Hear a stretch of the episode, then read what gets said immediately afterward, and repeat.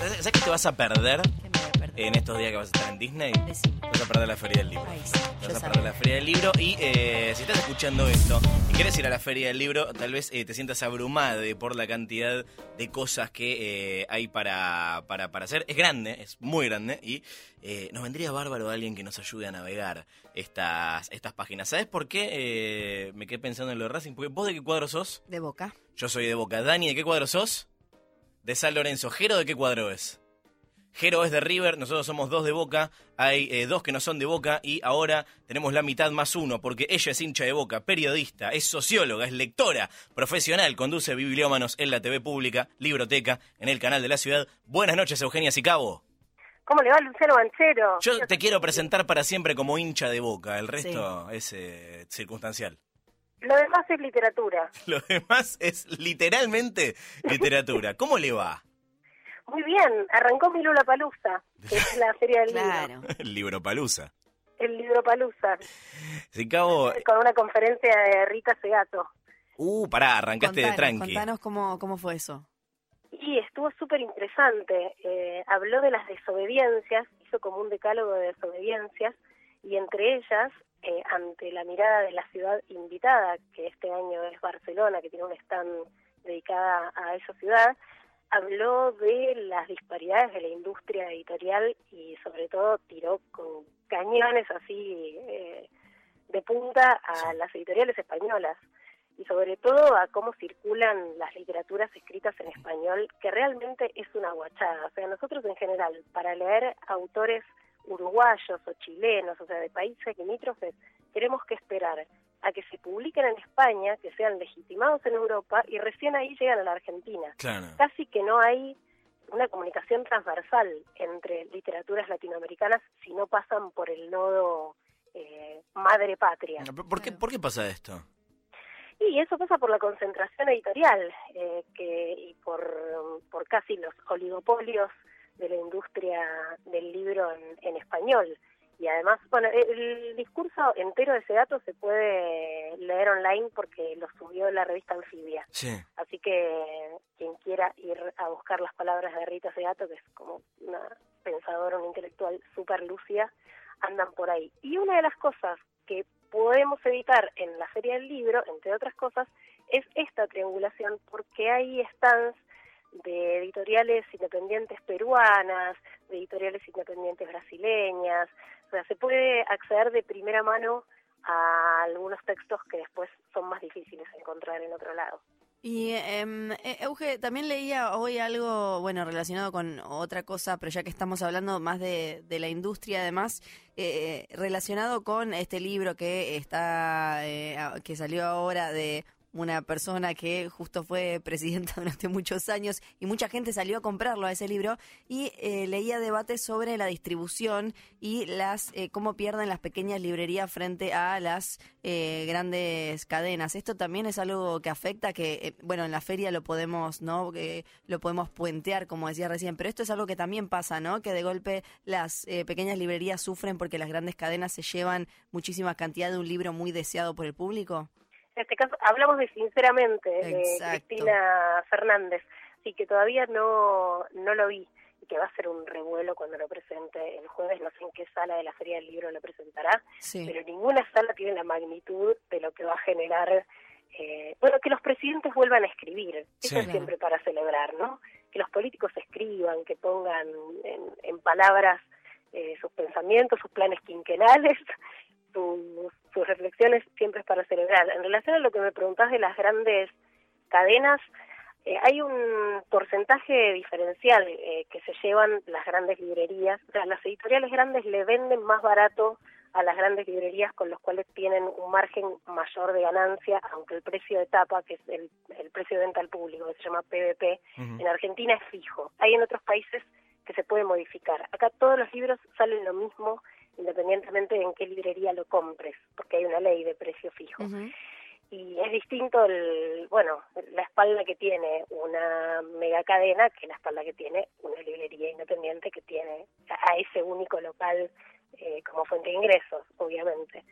Eh, no sé qué pasó en concreto con este libro, que además me parece que salió con un PVP bastante accesible. No sé, creo que es un precio de tapa eh, bastante Sí, menor. lo, lo que el- leía era que le daban pocos a, a librerías muy chiquitas a las que quizás eh, le habían prometido más y de golpe la- la- las grandes cadenas se llevaban un montón y librerías más chiquitas que lo querían porque es un, un libro que aparentemente la gente está, está buscando mucho, de golpe se quedan sin, pero la, Tienen menos stock, claro. Claro, pero bueno, la feria también eh, sirve como para para eh, acercarle a la gente, ¿no? A, como decías recién, a, a, a quizás publicaciones que de, de más independientes y demás, y un poco como hackear esas cosas. Claro, la feria es, es varias cosas al mismo tiempo. Por un lado es muy abrumadora porque es un gran supermercado del libro. Yo no sé si los que somos más lectores iríamos a la feria del libro. O sea, no es un lugar eh, amable para sentarse a leer. Hay mucha sobre, hay mucho sobreestímulo, mucho color, mucho ruido, mucha gente. Eh, pero por otra parte, es el único lugar en donde uno se encuentra con los catálogos de las editoriales, porque si bien hay algunas librerías que tienen stand en la feria, la mayoría de los stands son de editoriales.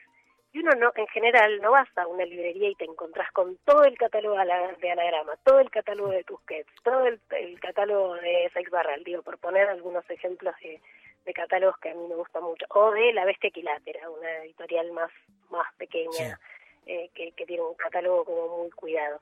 Entonces, eh, está bueno hacer ese ejercicio, ¿no? De poder encontrarte, por ejemplo, con todos los compactos de colores de anagrama, que en Mm. general la gente los ubica todos juntos en sus, en sus bibliotecas. Es, eh, es difí- y además encontrarte en general las obras de, del mismo autor que publicó la misma editorial. Entonces ahí hay fondo editorial que no tiene que ver tanto con las novedades, si bien también están las novedades, que son las que mueven buena parte del mercado, pero si uno quiere ir a encontrar esos libros que en general están descatalogados o que no se consiguen en librerías, pero que siguen estando en el fondo editorial de, de las editoriales, los encontrás ahí. Y después están las editoriales independientes, que en general, eh, bueno, lo- los stands en la Feria del Libro son bastante caros, entonces es difícil que una editorial chica pueda, pueda hacerse cargo de, del alquiler de un stand solo. Y hay muy buenas experiencias que ya se vienen haciendo en los últimos años, como el de los Siete Lobos, que está Eterna Cadencia, Sí. Caja Negra, Adrián Hidalgo. Está el stand de la COP, que en la COP hay como 50 editoriales independientes, entre ellas Alto Pogo, eh, editoriales de poesía, editoriales que publican libros de feminismo. eh, y, y esas, ese tipo de publicaciones en general las encontrás o en librerías muy chiquitas o en librerías que tienen distribución más pequeña y acá están compitiendo contra los mega Sí. conglomerados de la industria del libro. Yo lo que recomiendo es que se den una vuelta por esos lados. Y para ustedes que son más fanáticos de los cómics y demás, hay Sí. todo un universo cómic del cual yo quedo bastante afuera, pero que es alucinante, porque tienen una calidad de impresión, unas eh, se están haciendo como unos experimentos ahí tanto en novela gráfica Sí. como, como en cómic o en manga, que también hay todo un sector de la feria dedicado a eso y, y que cada vez gana más, más público, me parece. Me encanta, si cabo, lo recorrida que tenés la, la, la feria y quiero saber cómo, mm, cómo, cómo la vivís vos, cómo es eh, eh, tu experiencia ahora también comparada con cómo la vivías como, como aficionada, tal vez hace unos años, eh, a diferencia de hoy que la recorres como profesional. Yo fui a la Feria del Libro desde muy chiquita, desde que estaba en el predio ferial de exposiciones al lado de la Universidad de Derecho. Sí, Se hizo durante mucho tiempo sí, total. y, y me acuerdo de una vez que se entraba como por un libro gigante y me acuerdo de otra vez que había un cuerpo de mujer interactivo al que uno caminaba por adentro de los órganos. ¿Le suena algo de esto? No, no, no, no. Bueno, sí, eh, yo era niña y mi mamá me llevaba a la feria del libro y buena parte de los libros que todavía conservo de mi biblioteca de, de chica tienen el, el sticker de la feria eh, a finales de los 80. Así que yo iba con mi mamá a comprar libros. Iba con mi mamá de adolescente porque era el modo como de casi de sobornarla para que me compre libros. Claro, porque me llevaba a caminar por la feria, entonces eso ya no, no se restaba de mi mensualidad. Era como sí, una extorsión, claramente una extorsión lectora, así una madre lectora, y así conseguí mis primeros, los libros que más quiero al final, los primeros de la generación Beat. Mi mamá no sabía muy bien qué me estaba comprando, creo, en su momento. Esos libros que hablaban de drogas y de iniciación al sexo. Claro. Y em, sí, sí, y ahora, todo los de la generación Beat. Y ahora, eh, ya como profesional, cuando caminas por la feria del libro y ves a los que eh, quizás es su primera vez, a, a, los que van de chicos y demás, eh, ¿cómo los ves? Los eh, ya, ya yendo todos los años, ¿fuiste viendo algún tipo de cambio en cuanto al público más eh, juvenil, infanto-juvenil en la, en la feria? Sí, yo creo que el cambio más importante es cómo llegan los más chicos a los títulos que van a buscar a la feria. Sí. Porque mm, ahora los recomendadores de libros son pares. O sea, los, los que son facilitadores de lectura Sí. son en general los booktubers. Entonces hay toda una circulación de la, de la literatura infantil y juvenil y sobre todo de las sagas fantásticas y, que, pasan por, por los pares lectores. Entonces hay todo un fenómeno de booktubers y cuando llegan, llevan masas a la feria y, mm, y eso sí me parece súper interesante, que ya no pasa por ni los suplementos culturales, bueno, ni la escuela como facilitador de lectura, sino como otros lectores juveniles que se van pasando contraseñas y que logran que libros sean bestsellers por el boca a boca de las redes, ¿no? Claro. Eso, las redes sociales como, como mediadores culturales, si querés. Claro, ¿y qué nos recomendás eh, para, para esta feria que no nos perdamos en cuanto a presentación, charla y demás? ¿Qué decirte? Que hay, Ujú. que eh, hay, hay, hay demasiada sobreabundancia. Eh, yo voy a estar mañana a las 19 horas en el stand de Infobae hablando con Gabriela Saidón y Turuna Mercado sobre las mujeres que se fueron al exilio, eh, sobre un, un libro de Gabriela Saidón que se llama Mise Feminista en el exilio, eh, que espero que esté bueno. Eh, va a haber eh, bastantes visitas internacionales, va a estar eh, Yoconda Belli. A mí, en realidad, más que, además de, de que hay un montón de charlas, está bueno perderse por la feria y sobre todo, bueno, mm, por la parte del pabellón joven, que Sí. son, eh, son stands que el- la Fundación El Libro da gratuitamente a editoriales que nunca estuvieron en la feria. Y ahí se consiguen perlitas, siempre. Eh, hay cosas de la literatura chilena contemporánea, de la literatura peruana contemporánea, se están escribiendo cosas bastante interesantes eh, en, en Latinoamérica, ¿no? Y, Sí. y, y autores jóvenes.